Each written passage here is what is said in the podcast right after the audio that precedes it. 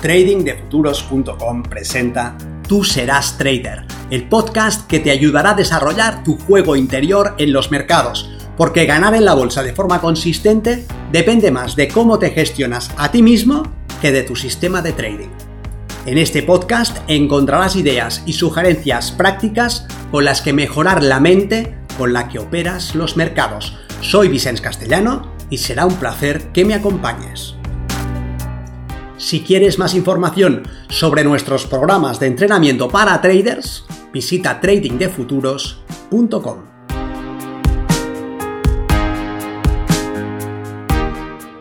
El 90% del trading es psicología.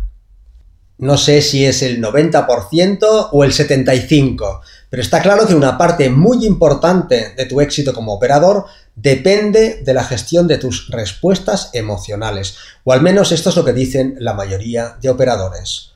Normalmente, cuando una persona se interesa por el trading, comienza pensando que lo que necesita es conocimiento. Recopila información, mira algunos vídeos, hace algunas pruebas con una plataforma y llega a la conclusión de que ese conocimiento que ha adquirido no es suficiente para ganar. Y luego el siguiente paso suele ser buscar otro conocimiento.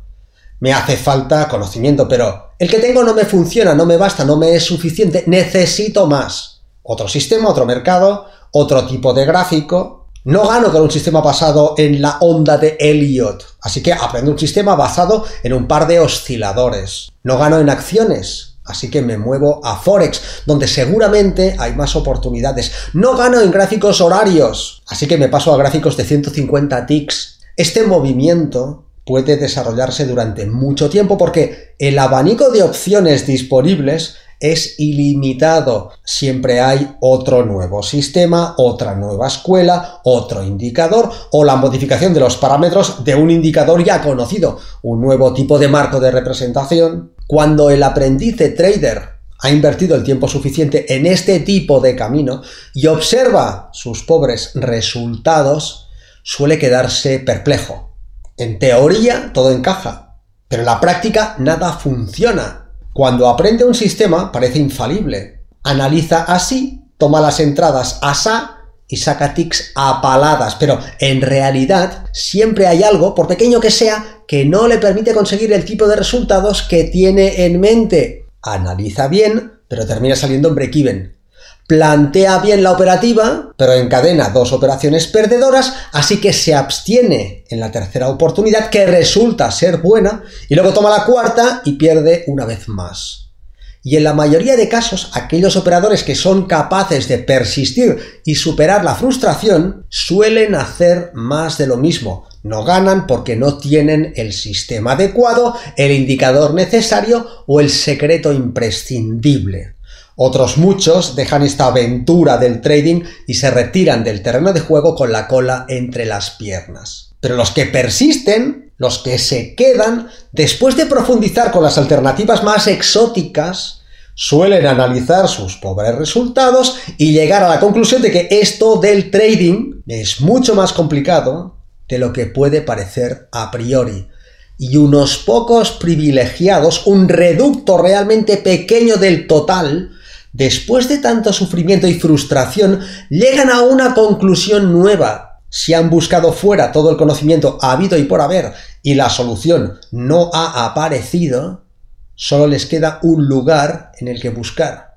Si no es fuera, es dentro, en sus cabezas, en sus mentes, en las ideas con las que llegan al mercado, después de haber trabajado con un sistema tras otro, en un mercado y en el siguiente, con un tipo de gráfico y con la última novedad. Si tienen suerte, llegan a la conclusión de que no se trata de buscar fuera y buscan dentro. ¿No será, se preguntan, que son ellos mismos los que se hacen perder? ¿No será que todas estas derrotas en el mercado no se deben tanto al sistema que utilizan como a la mente desde la que aplican ese sistema? Y si es así, si dan con esa idea y la abrazan, concluyen que el trabajo interior es la clave de su éxito. Ahora tienen una explicación distinta de sus pobres resultados. Ya no es el mercado, ya no es el tipo de gráfico, ya no es el sistema. son sus ideas, sus miedos, sus creencias irracionales, y entonces están en disposición de hacer algo verdaderamente nuevo. Pueden comenzar a trabajar sobre sí mismos. Estos son los traders que dicen que el 90% del trading es psicología. No porque no haya una parte técnica que dominar, no porque no se necesiten sistemas, herramientas o modelos, sino más bien porque después de todo el camino hacia el conocimiento, el verdadero obstáculo es autogenerado. Es el trader mismo el que se hace perder. Ahora bien, Saber eso, comprender que hay una batalla interior pendiente, no quiere decir ni mucho menos que el trader vaya a salir victorioso de ese envite. El desarrollo de una mente capaz de ganar en un entorno de incertidumbre es mucho más que un deseo, es mucho más que una buena intención y exige un tipo de trabajo dedicado, concentrado y preciso. Saber la naturaleza del reto no implica que uno vaya a ser capaz de afrontar con éxito ese reto.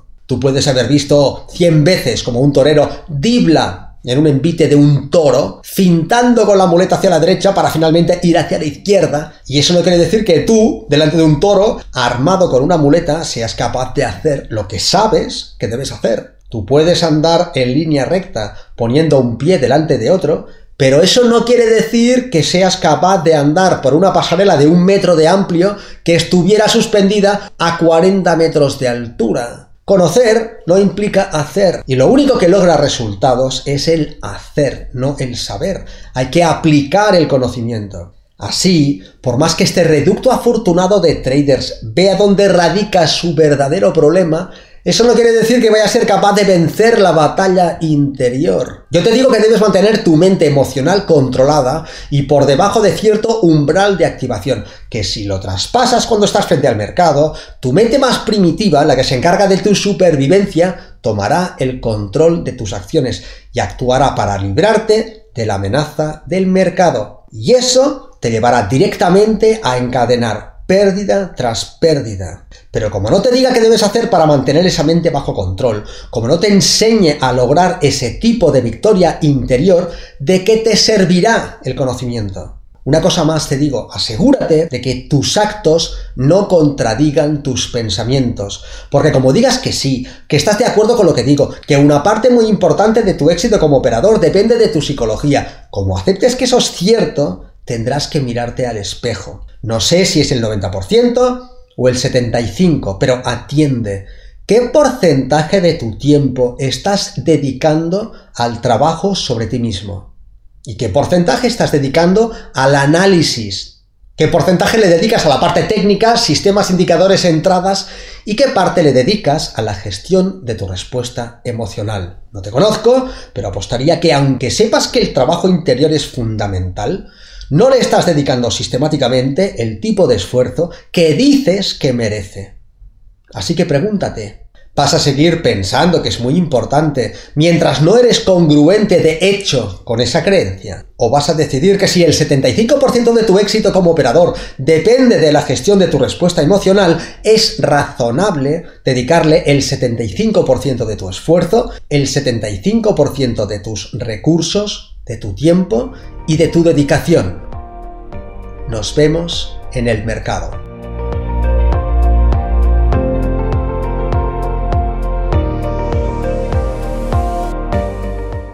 Si este contenido te ha parecido interesante, te agradeceré que lo compartas para darle una mayor difusión y que me dejes un comentario en tu plataforma de podcast preferida.